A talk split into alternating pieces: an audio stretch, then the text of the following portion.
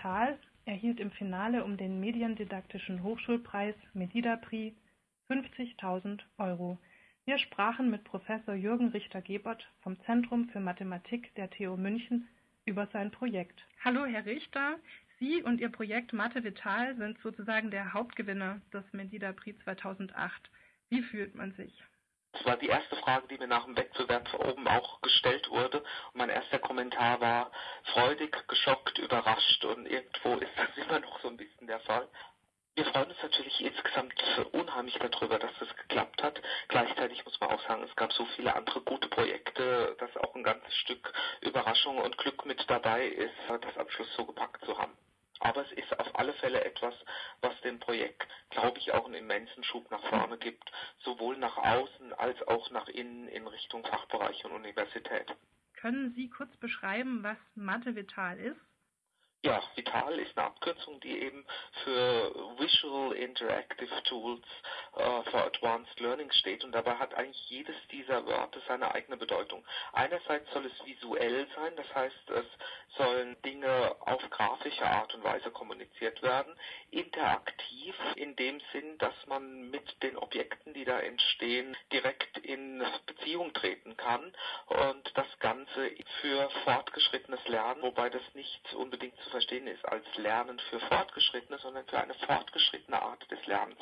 Konkret bedeutet das, dass wir für verschiedene mathematische Themenfelder äh, im Prinzip Experimentierkästen zur Verfügung stellen, in denen man ganz konkret Objekte sich anschauen kann, mathematische Zusammenhänge ergründen kann und mit denen in Interaktion treten kann.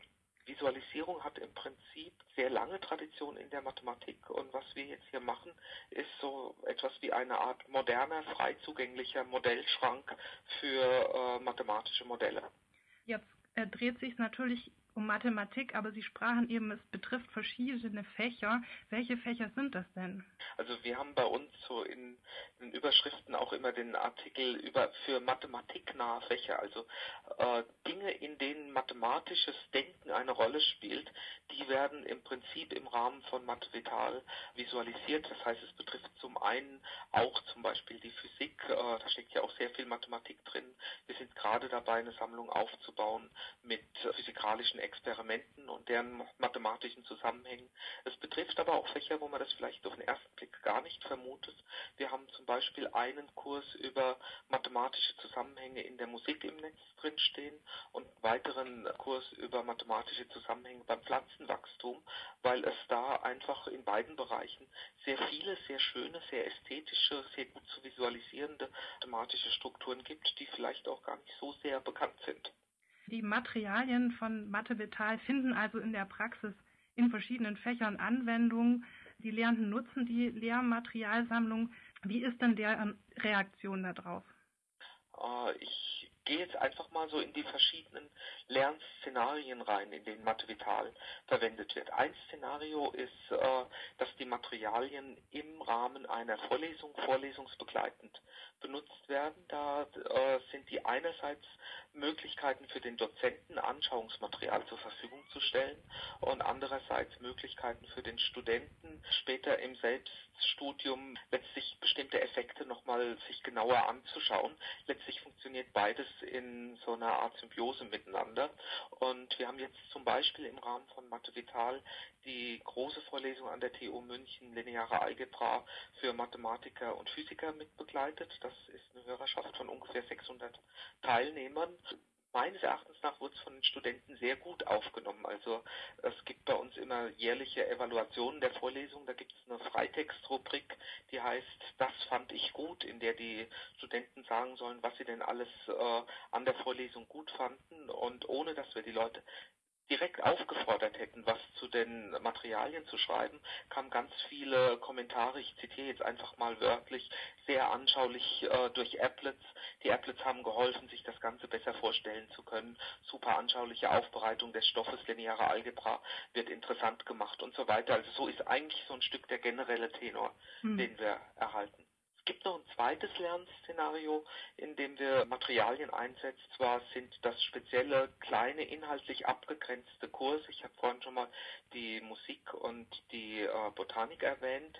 Diese richten sich dann auch teilweise an Schülern und da stellen wir einfach fest, die Leute fangen an, mit den Materialien zu arbeiten und wollen dann gar nicht mehr aufhören, weil äh, einfach so vieles Interessantes sich entdecken lässt.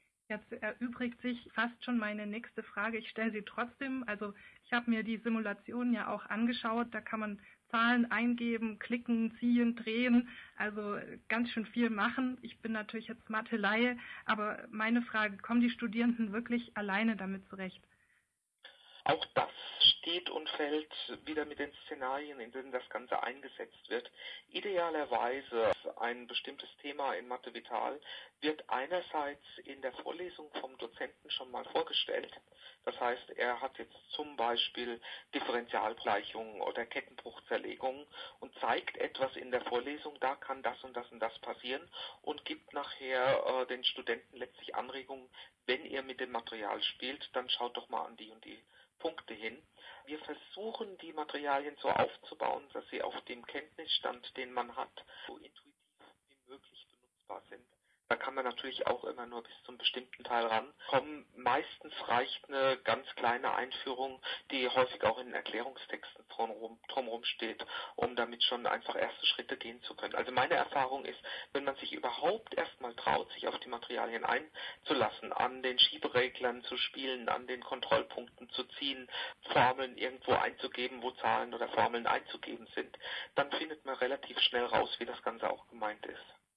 Jetzt bleibt mir natürlich noch eine Frage bezüglich auf Ihren Gewinn. Was machen Sie mit dem Preis? Haben Sie schon Pläne für Mathe Vital? Wie geht's weiter? Auch das ist eine gute Frage, weil so 50.000 Euro sind einerseits viel Geld, wenn es auf einem Haufen da liegt. Auf der anderen Seite, wenn sie in ein Projekt rein verteilt werden, sind die auch schneller weg, als man sich vielleicht erhofft.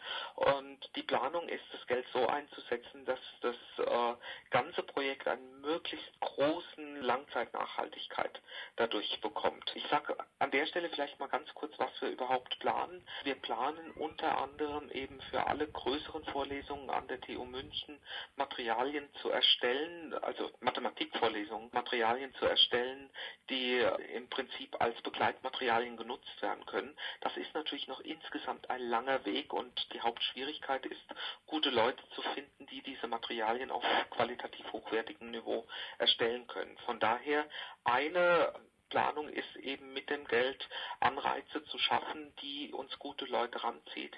Wir denken unter anderem auch äh, zum Beispiel die Wettbewerbsidee vom Medidapri weiterzugeben und Wettbewerbe für gute Materialien auszuloben. Teilweise wird vielleicht einiges auch in Direktanstellungen von Leuten, die das können, auf Auftragsbasis mit reinfließen. Und eine andere Planung ist, die Materialien, um sie weiter nutzbar zu machen, auch in andere Sprachen übersetzen zu lassen. Und in dem Bereich werden wir versuchen, das Geld mit einzusetzen. Ja, dann hoffen wir, Sie halten uns auf dem Laufenden mit dem, wie es weitergeht. Und ich bedanke mich ganz herzlich für das Interview. Danke ebenso.